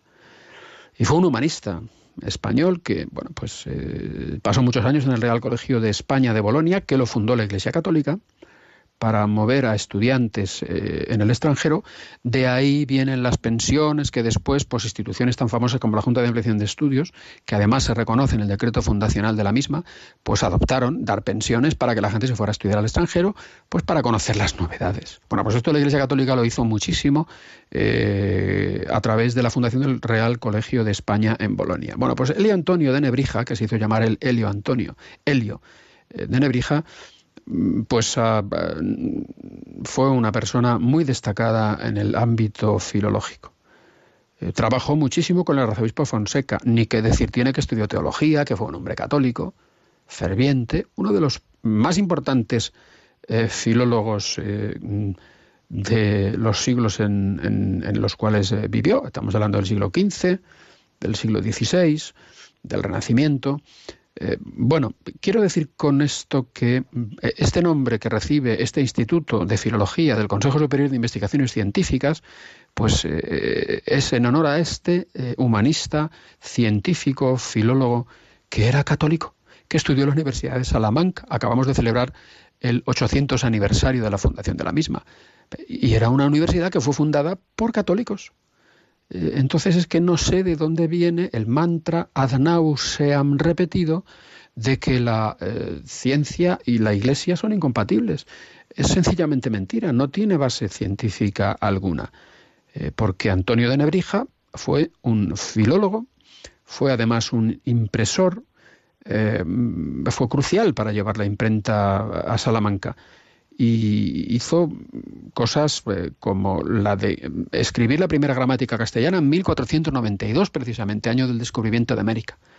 Pues bien, estamos rememorando a Antonio de Nebrija porque este año se le ha ocurrido a la Organización de Naciones Unidas dedicarlo también como efeméride a las lenguas indígenas para su conservación. Eh, os decía hace poco que también se le ha ocurrido eh, celebrar y conmemorar a Naciones Unidas el 150 aniversario de la promulgación de la tabla de los elementos por Dmitry Mendeleev. Y ya le dedicamos una primera intervención al hecho de que este señor era un ortodoxo ruso, un hombre que tenía muchísima fe y que fue un científico absolutamente revolucionario. Pues bien, hoy os estoy hablando de también esta faceta que, en fin, la Iglesia tiene mucho que celebrar este 2019. Y no porque lo haya decidido ella, sino porque se lo dan en bandeja. Y se lo dan en bandeja nuevamente Naciones Unidas al declarar este año Año Internacional de las Lenguas Indígenas, porque si hay una institución que en los 20 y va para 21 siglos de cristianismo ha hecho porque no desaparezcan lenguas indígenas, esa institución ha sido la Iglesia Católica y ha desarrollado estudios científicos de traducción, etcétera, etcétera, etcétera. Me estoy acordando ahora de la Escuela de Traductores de Toledo, etcétera. O sea, que vamos a hablar mucho de esto a las lenguas indígenas durante este año. Vamos a ir viéndolas una por una, o por lo menos algunas de Asia, algunas de África, algunas de América, para que tengáis constancia de que quienes más han hecho a lo largo de la historia por la no desaparición de lenguas indígenas han sido personas pertenecientes a la Iglesia Católica y que la Iglesia Católica como institución para evangelizar ha tenido mucho interés en que las lenguas indígenas no se pierdan y a las personas nativas de los lugares en los que fueron enviados los misioneros de las distintas órdenes escucharan el Evangelio predicado en su lengua madre. Y esto ha sido todo por hoy, queridos oyentes, para Diálogos con la Ciencia. Alfonso Carrascosa, científico del CSIC.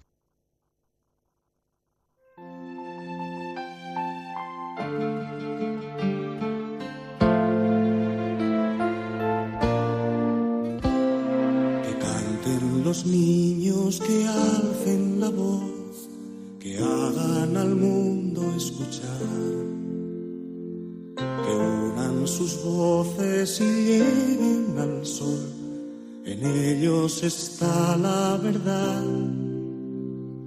Que canten los niños que viven en paz y aquellos que sufren dolor canten por esos que no cantarán, porque han apagado su voz. Yo canto para que me dejen vivir.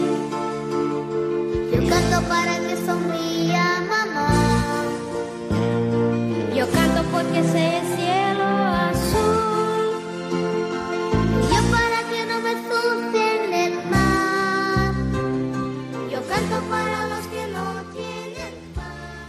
Good evening and welcome to the section Preguntas sencillas a conceptos complejos.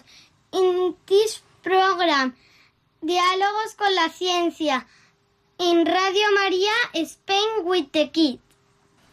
Good evening, Balduino. How old are you? I am 12 years old. Balduino tiene 12 años.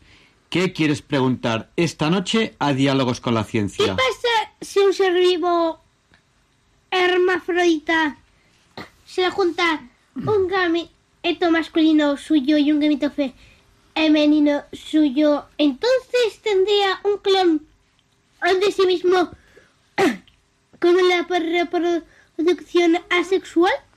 A ver, la naturaleza es sabia. Eh, esto hay varias formas de verlo. Nosotros que creemos en Dios, pensamos que la mano de Dios está en la naturaleza. Por eso la naturaleza es sabia. Pero no es necesario creer en Dios para darse cuenta que la naturaleza es sabia.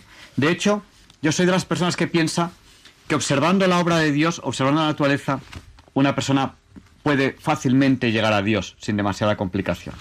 Pero bueno, olvidándonos ahora mismo de Dios, vamos a hablar única y exclusivamente de ciencia. Eh, bueno, sin olvidarlo. Pero vamos a hablar única y exclusivamente de ciencia. La naturaleza es sabia. Esto se puede interpretar de muchas maneras. Y es que la- aquellas cosas que no han funcionado bien en la naturaleza pues han desaparecido ya. Porque como no han funcionado bien, se han estropeado y han desaparecido. Entonces, hay muchas formas de reproducirse, ¿no? Por ejemplo, algunas plantas o, o se reproducen por gemación. O algunos, eh, algunos organismos muy sencillos se reproducen por gemación. Es decir, ellos cogen... y- Otros por mitosis, Sí, en la reproducción asexual. Claro. Es decir, ellos pues cogen y se dividen en dos y tal, ¿no? Pero eh, la reproducción para los organismos grandes, pluricelulares grandes, es una reproducción sexual. ¿A qué dice sexual? Pues que hay eh, un- uno de los organismos que, que tiene que pone una parte y otro que pone otra parte. Entonces es el, el sexo masculino y el sexo femenino. Generalmente están separados. Generalmente, es decir, un individuo tiene el sexo masculino, nace con él, todas sus células son masculinas, no se puede cambiar, y eh, otro nace con sexo femenino. Nace con él, todas sus células son femeninas, no se puede cambiar. Eso es así, por ejemplo, en, en- en el ser humano. que tengas alguna enfermedad rara. En el ser humano, en el hombre, ¿no? Pero aunque tengas una enfermedad rara, tu, tu sexo no cambia. Si eres hombre vas a ser hombre toda la vida, y si eres mujer vas a ser mujer toda la vida. Es que yo me siento lo que sea, te sentía lo que sea, pero eres, eres lo, que, lo que eres, ¿no? Tú no puedes cambiar eso. Eso no se puede cambiar, porque todas tus células son de hombre o son de mujer. Eso, eso es la reproducción sexuada. ¿Qué ocurre? Pues que la naturaleza, la naturaleza para la reproducción, cuenta con las células de un individuo y de otro individuo, de, de- un individuo macho y de un individuo Eso en, el- en la, en la reproducción sexual, porque la sexual es uno mismo que se lo multiplica en la Exacto. salud. Entonces, eh, entonces, ¿qué ocurre? Pues que la naturaleza lo que hace es que mezcla los genes de uno con los genes de otro y sale un ser único e irrepetible, nuevo. Nunca en toda la historia ha habido un ser como él. ¿Vale? Y eso hay que respetarlo porque solo él es. Solo, solo él es él. Él nunca deja de ser él. Aunque me han contado que los gemelos son como un clon del otro. Sí. Pero tampoco es, tampoco es exacto. Pero bueno, eh, no, eh, vamos a, vamos a, seguir a- lo que estaba que lo de, de mar. Entonces, la naturaleza no clona. La naturaleza no clona. El- la reproducción por clonación a la naturaleza no le ha funcionado bien. Por eso la naturaleza no clona. ¿Vale? El ¿En sa- serio? Porque, porque, porque me he explicado en biología que la reproducción sexual una célula madre se multiplica de tal Sí, manera son- que crea son- varias... son, ele- células. son- son elementos muy pequeños. O sea, en organismos a gran escala, pluricelulares grandes, la naturaleza no clona. Eso, por lo que sea, en la naturaleza no funciona, no funciona bien la clonación. ¿Vale? O sea, a la larga, eso no, no funciona. ¿Te refieres a que no es exactamente igual? No, me refiero a que eh, el individuo al final ac- acaba no siendo lo que tiene que ser. Bueno, entonces... eh, ¿En serio? ¿qué- ¿Y la- qué ¿Y ocurre? las estrellas de mar? Las estrellas de mar acaban siendo lo que son. Sí. Bueno, son organismos relativamente sencillos, una estrella, una estrella de mar, ¿no? ¿Dónde Sí. tiene el cerebro una estrella de mar? No lo sé. O Ah. en una planta también. Mm. Es que ahí, ahí- ahí estamos, ¿no? En la, complica- en la complicación en la complicación de los organismos. Hay, Lo organi- tendrá por ahí. hay organismos que no tienen cerebro como tal, que simplemente tienen un, sistema nervioso. Hay algunos que ni siquiera tienen sistema nervioso. Eh, hay organismos que tienen un sistema nervioso más o menos simple, más o menos complejo. Como un ameba, Sí, y es. eh, Bueno, la, es la- directamente una célula. la ameba directamente no, tiene, no tienes ni siquiera sistema nervioso, porque para un sistema nervioso tienen que, tienen que haber varias células. Bueno, lo que quiero decir es que eh, hay muchas posibilidades en la naturaleza, pero los seres funcionan como funcionan. Y si la naturaleza ha llegado a eso, es porque es la mejor solución, la mejor solución para ese organismo. ¿Vale? Porque, por ejemplo, hay algunos animales, creo que el caracol, que en un momento dado se pueden comportar como machos y en otro momento dado se pueden comportar, el mismo individuo se puede comportar como hembra. Eso, es- eso es, es atípico, pero hay algunos organismos que lo hacen así. ¿Vale? Y que- pero en realidad esos caracoles son, de un solo género, ¿no? Sí. Que, eh, en un momento dado se comportan como macho y en otro momento dado se comportan como hombre. Es un organismo relativamente sencillo, el del caracol, un organismo relativamente sencillo, dentro de lo que cabe, y entonces pues puede, puede hacer esto. Sin embargo, según se van complicando los organismos, la naturaleza apuesta, la naturaleza apuesta, la, naturaleza- en sus pruebas, en sus pruebas, aquel que, que crea, que crea que se hacen pruebas, eh, no es correcto decir al azar, porque eh, ¿qué es el azar? ¿Qué es eso del azar? ¿No? ¿El azar en qué ecuación matemática se mete el azar? ¿no? Eso, es- eso es para estadística, es otra, es, otra, es otra rama del conocimiento de la cual hablaremos otro día. ¿no? Entonces la naturaleza, cuando el organismo se complica, está claro que lo que, lo que le funciona a la naturaleza es la reproducción sexual. Y luego, y luego hay otro tema que es muy importante, y es cómo viven esos animales, ¿no? Entonces hay una tendencia, en cuanto, en cuanto se complica el animal, en que los animales viven en grupos, ¿vale? Y hay una tendencia a que en el grupo, en el grupo, eh, se formen familias y que esas familias tiendan a ser fuertes y estables, ¿no? Por eso eh, eh, el hombre que es posiblemente, no posiblemente no, es sin duda el animal más evolucionado de nuestro planeta, con mucha, con mucha diferencia, ¿Humano? Sí, hay un abismo, hay un abismo en cuanto, en cuanto a capacidades entre un hombre y el siguiente animal, ¿no? El siguiente animal en cuanto, en cuanto a complejidad. El hombre tiene unas características que distan mucho de, de ningún animal, ¿no? Eh, el, razonamiento abstracto, el poder darse cuenta de, de su misma existencia, el apreciar la belleza, el arte y el bien sin que tenga ventaja evolutiva. A lo mejor tiene más ventaja evolutiva el mal, pero el hombre aprecia el bien. El pensar que hay algo en el más allá. Esas características son únicas del hombre. Hay un abismo entre lo que es el ser humano, ser humano, no voy a decir hombre, ¿no? Que Y el... está mal visto ¿y decir el hombre. mono? Y, y cualquier y cualquier homínido, cualquier homínido siguiente hay una hay un gran abismo, una gran diferencia entre ellos. Pero es que uno me ha respondido a mi pregunta. Pues la, respuesta a tu pregunta es que los seres que son hermafroditas eh, no crean un hijo ellos solos, excepto situaciones muy raras. ¿no? La, la naturaleza lo que hace es que mezcla los genes de un individuo con los de otro. No- no- ¿Pero qué pasa si un espermatozoide de una hermafrodita y un óvulo de una hermafrodita segunda? excepto, excepto en situaciones muy excepcionales, eso no ocurre. En la naturaleza eso no ocurre. Eh, ¿Por qué? Porque los espermatozoides se hacen en esos óvulos. Bueno, porque, porque es así, ¿no? Yo, yo, esto a lo mejor un biólogo podría llamarnos y contárnoslo. Yo es que creo que cuando un individuo se comporta como macho, ese mismo individuo no se comporta como hembra en ese momento. Creo yo. Eso quizá un biólogo nos lo pueda aclarar. Por eso no puede ocurrir lo que tú dices.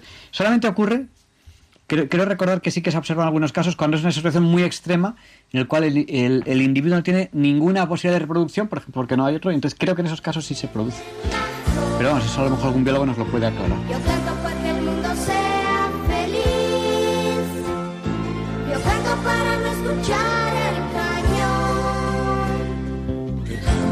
Los niños que hacen la voz, que hagan al mundo escuchar,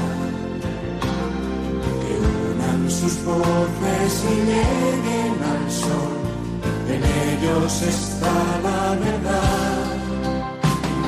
Que canten los niños que viven en paz, y aquellos que sufren dolor. Good evening, Ruth. How are you? I am 11 years old. Ruth tiene 11 años. ¿Qué quieres preguntar esta noche a Diálogos con la Ciencia? ¿Que Ah. cuándo se fundó Radio María? A ver, el otro día, no sé si estabas atenta, el otro día, en el programa del otro día, eh, le cantamos el cumpleaños feliz a Radio María, porque el jueves, el jueves pasado, el- nuestro programa realmente es el viernes, pero eh, el jueves pasado, Radio María cumplió 20 años. Entonces, si estamos en el año 2019, ¿en qué año se fundó Radio María? 2019 menos 20, Vale, mira, a ver. Espera unos segundos que lo voy a pensar. no, no vale usar calculadora. 2019 Vale, men- espera, menos espera. 20, Mil... No. Dos mil... Nueve. 1999. ¿Vale? 1999 más 20 son 2019. ¿Sí o no? Sí. Bueno, pues entonces Radio María se fundó en el 2000, perdón, en el 1999, en enero de 1999. Entonces ahora, ahora tiene 20 años, una semana y unas, y unas horitas. Bueno, y unas cuantas horas. Vale.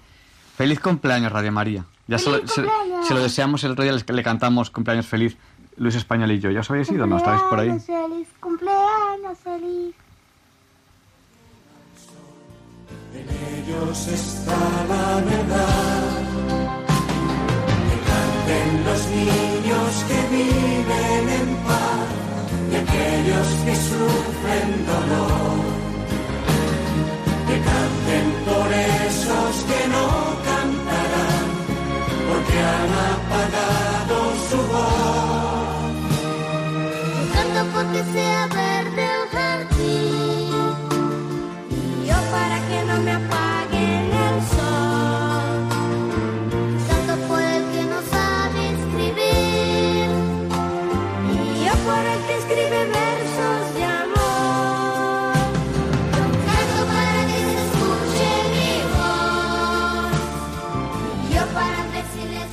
Good evening, Teresa. How old are you?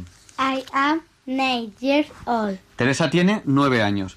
¿Qué quieres preguntar esta noche a Diálogos con la Que Ciencia? cuando, cuando éramos monos los humanos, cuando nos convertimos en humanos humanos, o sea, en carne y hueso. A ver, ¿quién te ha dicho que éramos monos? Pues es que le dan clase. Bien, pues vas a ir a tu profesor. Y le vas a decir a tu profesor, de parte de el comandante, el director del programa Diálogos con la Ciencia.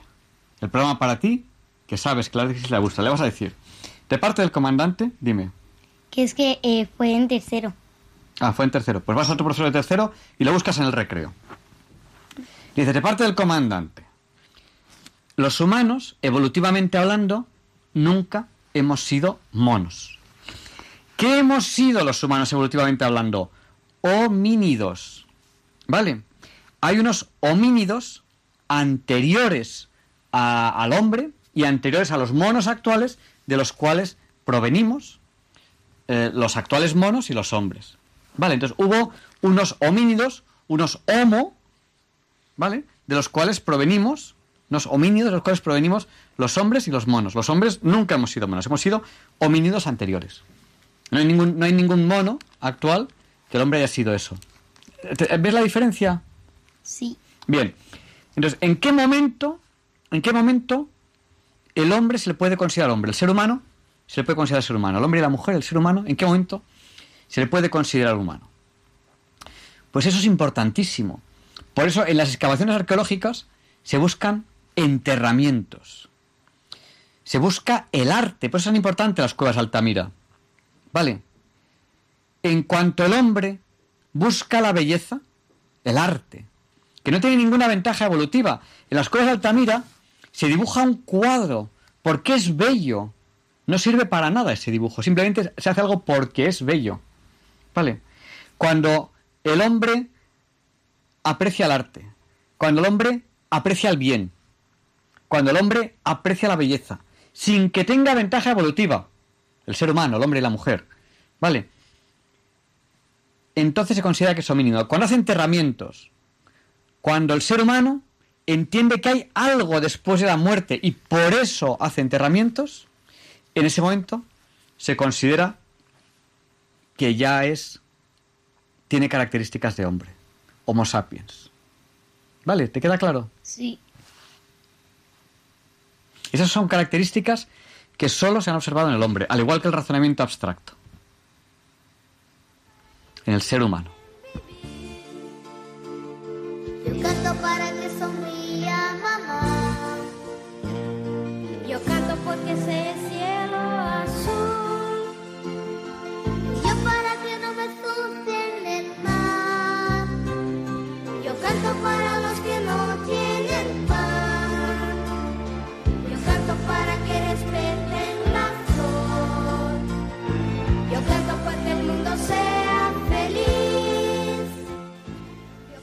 Good evening, Marta. How old are you? I am seven years old. Marta tiene siete años. ¿Qué quieres preguntar esta noche a Diálogos con la Ciencia? ¿Cómo se hicieron las cuerdas? ¿Cómo se hicieron las cuerdas? Eh, pues antiguamente las, las cuerdas que se han encontrado arqueológicamente en yacimientos muy antiguos se hacen con fibras vegetales. Vale, atención que las fibras vegetales son de muy alta resistencia. Otro día, si queréis, hablaremos de la construcción en madera. Vale, ¿vosotros sabíais que yo había escrito un libro sobre construcción en madera? Junto, junto con Joaquín Grau, que en paz descanse, junto con Julián García, que es un profesor de la Universidad Politécnica, junto con, creo que está Margarita Arroba, en ese libro. Hay, hay más autores, ahora mismo no, no los recuerdo. Vale, bueno, pues la madera, en general las fibras vegetales son de muy buenas características en cuanto a resistencia, ¿vale? Entonces, con fibras vegetales antiguamente se hacen las cuerdas, ¿vale? ¿Qué ocurre? Que hoy en día las cuerdas ya no se hacen con fibras vegetales, se hacen con fibras sintéticas. ¿Os suena de las fibras sintéticas? No. Por ejemplo, las fibras de aramida. ¿A quién le suena la fibra de aramida? Mm, El Kevlar. ¿Os suena el Kevlar? No. no. Bueno, pues eh, la fibra de aramida es una fibra que se fabrica sintéticamente y es de molécula infinita. Luego realmente no es infinita porque la, la molécula cuando se está fabricando se rompe sin querer. Pero eh, la molécula no tiene una longitud concreta, sino que teóricamente puede, puede ser larga, larga, larga, larga. Entonces las fibras de aramida son fibras para hacer cuerdas que se estiran muy, muy, muy, muy, muy poquito y de tremenda resistencia. ¿Vale? O las fibras de carbono. ¿Os suenan las fibras de carbono? Carbón. De carbono. Bueno, pues las fibras de carbono tienen buenas características. Lo que ocurre son más quebradizas. ¿Vale? Las fibras de carbono son más quebradizas. O las fibras de vidrio. Generalmente no se hacen cuerdas con fibras de vidrio, ¿vale? Pero se hacen con poli algo. Poliéster. Poli lo que sea. ¿Vale? Que son, repeticiones en una cadena de algún elemento químico. Vale. Bueno, niños, es chacho tardísimo. Venga, despedidos ya. Adiós. Adiós. de aquellos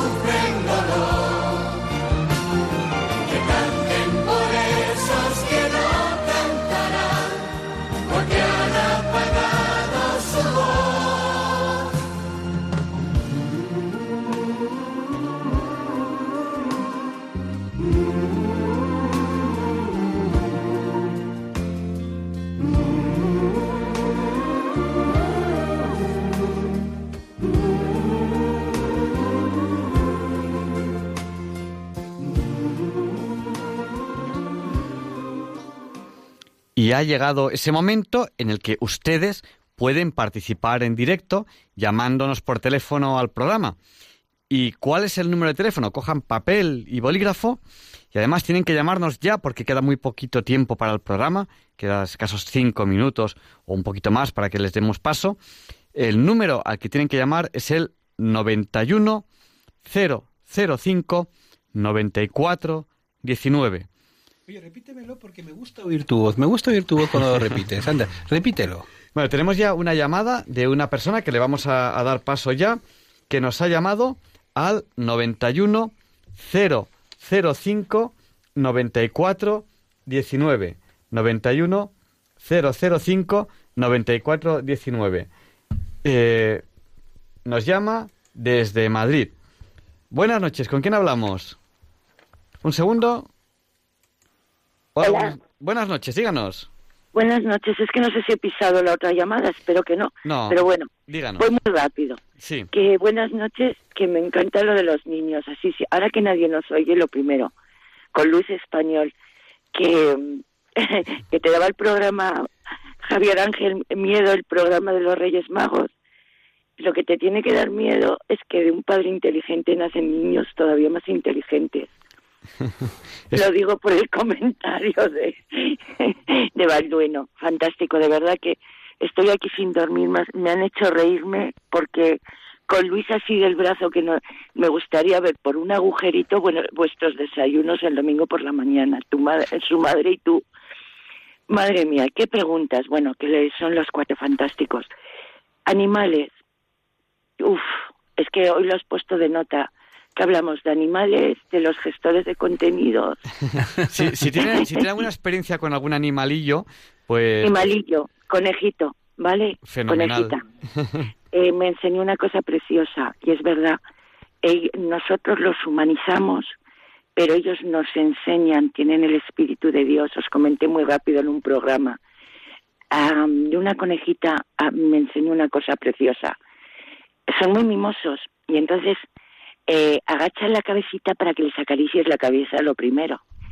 Y desde entonces me doy cuenta que cuando voy a la iglesia he aprendido a decir, Dios mío, yo quiero ser como ese conejito, agachar la cabecita así y que me acaricies. Eso me lo enseñó. Había una canción muy bonita de un cantante brasileño que era yo quería ser como los animales, ¿no? Yo quería ser civilizado como los animales. Preciosa, Yo quería ser Oye, pues, búscala y cuando acabe el programa la pondremos. Muy bien. Vale, Luis es, eh, Luis es que Luis y yo nos comprendemos. Soy María de Faustino, ¿vale? Que hemos hablado otras veces. Eh, otro tema, otro tema muy rápido. Tecnología. Ahí le, tenéis razón los dos. Tú estás muy bien en que las nuevas tecnologías y todas las oportunidades que tenemos ahora son fantásticas, pero está muy bien, creo, un poco estoy del lado de Luis Español, Bien. Ah, sí, sí, no, es que, es que tú lo cuentas para jóvenes, para los que van en el tren, de que hacer Erasmus, todo por hacer, que salir a trabajar y la tecnología y todo eso es fantástico. Pero yo también viéndolo un poco como, mm, te iba a decir, ex-tecnóloga o tecnóloga ya senior, más senior, eh, no es tan bonito cuando ya llegan, llegamos los profesionales a edades más mayores y entonces eres descartable, porque entonces cuando tienes que irte a otro país y las familias se tienen que separar, entonces lo digo por el comentario tan sabio que ha hecho Luis Español de que que tú también Javier Ángel, pero lo estoy viendo desde puntos de vista que los dos eh, son complementarios, o sea, según eh, digamos tu, tu punto vital de la edad que tengas o de que estés encima No, por- de ese tren en marcha. Por, por ahí, por ahí. Me sacan unos añitos, pero tampoco... tampoco- no, si te los tengo medidos, mira. Luis es de mi quinta, del círculo de lectores, y tú tienes 5 o 10 años menos. Por ahí, por ahí. Porque de lo que has contado fantástico de gestores de contenidos, yo lo contaría a lo mejor más histórico para los seniors, porque tú lo, vuelvo, lo has contado muy bien, pero para los jóvenes, para los juniors, para, para balduinos y todo esto. Para los más senior, si recordamos los tiempos de Infobía, eso fuera en el 1995 más o menos, que era cuando Luis que es de mi quinta, ya verás que te, sacamos te- tenemos que dar paso ya a otras llamadas. o sea, le, le- le dejamos... Sí, es que si no me explayo. par de Que minutos. felicidades como siempre y que, que, que, que- ¿qué os voy a decir? Que chapo, bueno, Luis Carrascosa, bueno, chapo, buenas noches. Que Buenas Y un beso a noches. los niños. Muchísimas Chao. gracias por haber compartido este tiempo con nosotros. Y nada, sentimos no haberte dejado dormir, pero es, es, es nuestro trabajo no dejarte Es una dormir. droga, es una droga esta radio. Adictivo. Chao, buenas Bueno, noches. Muchas gracias, buenas noches. Y damos paso a, a otra llamada que nos ha llamado desde, desde un teléfono móvil. Le damos paso, no sabemos quién es ahora mismo porque como lo hemos, hemos dado paso tan rápido. Buenas noches. Sí, estoy hablando yo. Sí, sí, sí. Está hablando usted, Ah, díganos. bueno, Bueno, no de, de tú mejor nos tratamos. Un beso a la Virgen y, y suerte con las oposiciones. Muchísimas, Nada, muchísimas eh, gracias. A ver, a ver si estoy en la recta final. Ahora tengo 10 días de trabajo muy intenso, luego un poquito de relax y el examen.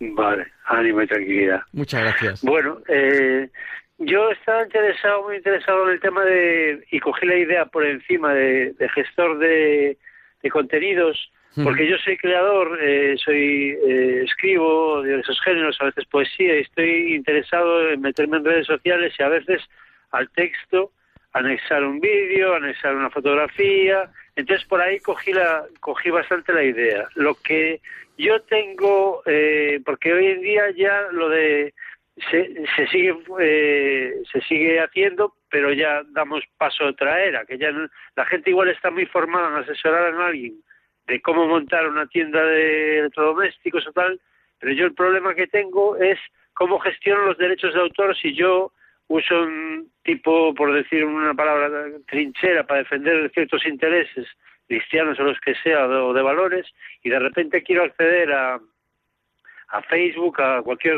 red social, y quiero colgar algo que en ese momento estoy inspirado, y yo a la vez, no sé si seguir la palabra de, de Jesús y decir lo que se nos da gratis, que se eh, darlo gratis, pero también me da rabia de que alguien se lucre de un trabajo que pueda yo eh, son años que uno lleva estudiando ciertas cosas. Entonces quería saber cómo, yo si sabéis cómo puedo eh, amarrar el tema de los, de los derechos de autor de, de lo que yo lanzo a, a la- en esos vídeos o en esas, en esas frases que yo, eh, textos que pueda poner en las redes. Pues eh, yo, yo de, de leyes no sé mucho, pero lo que podemos hacer es lanzar esta pregunta a los oyentes y que nos escriban a dónde, a diálogosconlaciencia@radiomaria.es y que nos expliquen un poco cómo podemos hacer el tema de los derechos de autor y a ver qué, qué nos cuentan y a lo mejor en el siguiente programa o, o dentro de alguno pues pues se lo podemos comentar si le parece Sí, porque bien. yo cogí un poco la idea, sí, de los vídeos y de todo, y cómo era tener el servidor y los contenidos, pero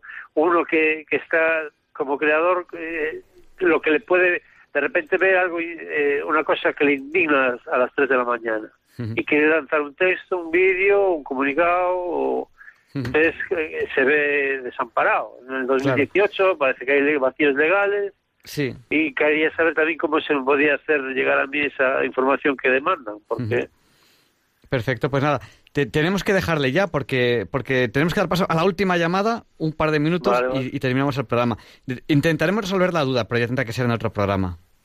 Vale, ¿y se me puede poner en contacto conmigo o me tengo que estar pendiente de todos los programas? Escríbanos Bueno, también a diálogos con la ciencia arroba y entonces eh, le, le diremos la información que tengamos. Vale, gracias, muy amable. Muchas gracias. Y vamos a dar paso ya a la última llamada de esta noche que le pediremos que sea muy, muy, muy breve, que nos llama también desde un teléfono móvil. Se han extendido muchísimo y se han ido por los cerros de Úbeda. A ver, yo voy a decir una cosa muy importante. Bueno, mi gato, por supuesto, que cuando quiere que le acaricie se pone con las patas para arriba para que le acaricie. ¿Cómo, cómo, se, cómo- todo, cómo- cómo se llama su gato? eh, em, si- se- eh, Cena. Cena. Simba, Simba, la perra Cena. A ver, tuvimos un perro que cuando mi hija estaba embarazada notó, eh, un día vino y notó que el perro no se le subía. Y dice, qué raro, pero no me quiere Goe. Aquel día le enterramos, no me quiere Goe. ¿Qué pasó? Que se hizo la prueba y es que estaba embarazada. Fíjate. Bueno, Y eh, el perro no se subió por miedo a que le hiciera daño, pensamos. ya nunca más se subió. Esto que dice usted es muy importante. ¿Sabes, Javier Ángel, que lo tengan, que lo sepan también nuestros oyentes, que se utilizan perros para detectar enfermedades? Porque tienen un olfato Sí, sí, sí, tan, tan, tan extraordinario que detectan cambios en el cuerpo humano. Es que además Los. Era, un- era una mezcla de Rottwei- Rottweiler con pastor belga. Es que las, me- las mezclas es lo mejor siempre. Yo soy un enamorado de las mezclas. A mí las razas puras nunca me han Bueno, gustado. pues este perro era único porque tenía el aspecto de Rottweiler y los pelos del pastor belga. ¿Qué? Y el color del y, y Rottweiler. no- y nos ha dicho que se, que se el- llamaba... Goe, aquel se llamaba Goe. Goe. Ya le enterramos. Yo le tengo aquí en fotos porque son más de la familia. Pues salud. Pero es que eso nos impresionó muchísimo porque mi hija se puso muy triste, como no estaba con nosotros en el negocio, se puso muy triste porque ya no me quiere Goe. Y resulta que al poco, a los pocos días o al, poco se hizo la prueba del embarazo, que querían tener un bebé, el matrimonio, y vio que estaba embarazada. Dijimos, fíjate y ya luego no se subía el perro, se ponía a lagarla, pero no se subía. Pues much- muchas gracias. Pues nada, Miedo a que la pudiera hacer daño. pues saludamos a Bueno. Cena, a Cena y Zimba, que, que estaban con usted. Ya, ¿no? ya. Y a Goe que estará en el mundo de los perros, en el cielo de los Ah, perros. No, no, es que los vamos a ver, es que el cielo de los humanos hay perros, porque si no, no sería el cielo. O sea que los perros van al cielo por una total lógica, ¿no? Pues muchas muchas gracias. Felicidades por el programa y que la gente no se extienda tanto, por favor, que hay que dar paso a todos. Pues nada, mu- muchísimas no dar gracias. tanto jabón. La semana que viene intentaremos intentaremos dar, dar- dar un poquito más de tiempo para las llamadas. Siempre digo, un, un saludo muy grande. siempre digo lo mismo. Muchísimas gracias. Buenas Adiós. noches. ¿Te cuento una historia Adiós. extraordinaria de un perro? La, la semana que viene, Luis. Vale. Muchísimas gracias. Les dejamos con el Catecismo de la Iglesia Católica y gracias por haber compartido con nosotros estas dos horas. Les esperamos la semana que viene, si Dios Y así quiere. concluye en Radio María el programa Diálogos con la Ciencia. Dirigido por Javier Ángel Ramírez.